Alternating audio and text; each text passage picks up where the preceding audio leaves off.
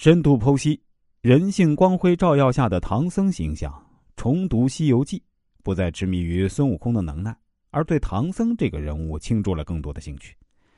唐僧是西天取经路上唯一的肉眼凡胎，但性情上是最脱离人性的，没有孙悟空的争强好胜和急躁冲动，没有猪八戒的好吃懒做和色令智昏，没有沙僧的唯唯诺诺和避聪色明。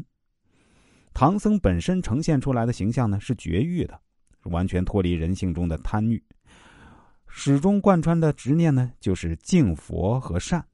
而除了一颗一心向佛的心，在行为上实则更接近于一种无能式的无为。而唐僧呢，也是西天取经路上最大的麻烦，其本身呢，对于外界有巨大的吸引力。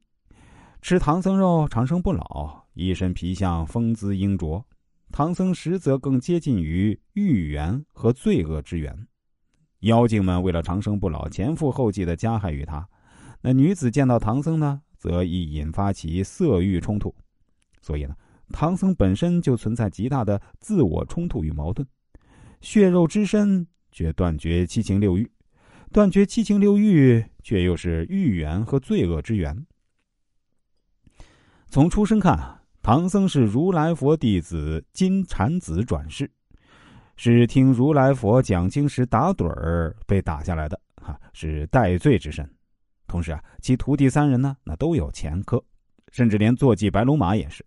换个角度啊，如若将西天取经的师徒三人和白龙马看成是一场一个人的历劫，那徒弟三人呢，看作是唐僧身上魔性未除的元神分身，而白龙马呢，是坐骑，是唐僧身上的枷锁，看似为唐僧取经路上减负，实则是时时刻刻提醒唐僧自己是戴罪之身。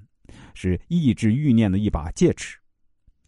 孙悟空作为最叛逆的一个元神分身，必须承受肉体上的折磨，使自我醒悟，也就是紧箍咒之痛，实则是一种体罚。多数情况下，唐僧念叨的“阿弥陀佛，善哉善哉”，也且是五日三省吾身的一道。唐僧随行的坐骑白龙马口中的“阿弥陀佛”和身上的紧箍咒呢？都是他的自省和自罚。在《西游记》中，唐僧对猪八戒体现了一个好师傅对徒弟的谆谆善诱和宽宏大量，同时，猪八戒也是徒弟三人中品性最像凡人的一个，好吃、好色、好贪、懒惰，也是最会拿捏唐僧心思的一个徒弟。真实情况却是，师徒三人中只有唐僧是一具肉身。而人性中的弱点和种种欲念，却更多加持在了猪八戒的身上。唐僧只落一个“阿弥陀佛，善哉善哉”，且将猪八戒继续看成唐僧的一个元神分身，就解释通了。唐僧对猪八戒的种种纵容，实则是自我的一种挣扎，是作为一个人在属性上不可规避的。这种欲念，也是唐僧身上挥之不去的负担。表现在《西游记》中，则是猪八戒全程挑担。借此以磨去唐僧身上固有的人性的顽疾。沙僧是三徒弟中存在感最低的一位，他没有孙悟空的本领，也没有猪八戒的圆滑，在取经路上只是全程牵马和领路。